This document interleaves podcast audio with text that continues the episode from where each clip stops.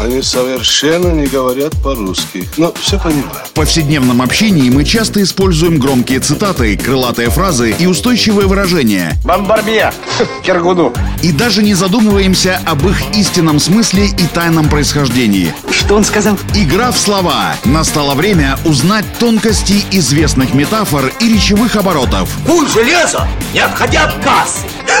Игра в слова. Александр Барский доступно и легко расскажет обо всем, что может придать новый смысл привычным фразам. Видишь суслика?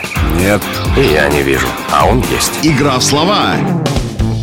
Я даже не сомневаюсь, что всем известно выражение «шиворот на выворот». Но вот откуда пошла эта игра слов, я уверен, что могут объяснить далеко не все, кто произносит эту фразу. Вот этим мы сейчас и займемся. Игра в слова.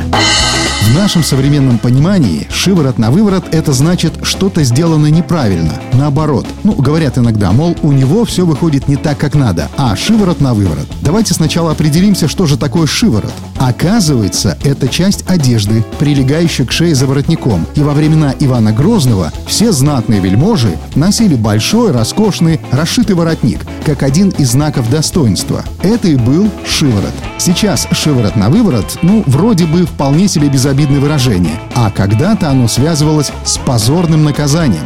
Так, во времена Ивана Грозного, если боярин попадал в опалу, то его подвергали позорному, но весьма эффективному наказанию. Провинившегося вельможу сажали на худую кобылу спиной вперед в вывернутой наизнанку одежде. И вот в таком виде опозоренного возили по всему городу под свист и насмешки уличной толпы. То есть у боярина шиворот был на выворот. Вот с тех самых пор и получило в народе широкое распространение такое выражение «шиворот на выворот». Это значит что-то сделанное неправильно, наоборот. Игра в слова.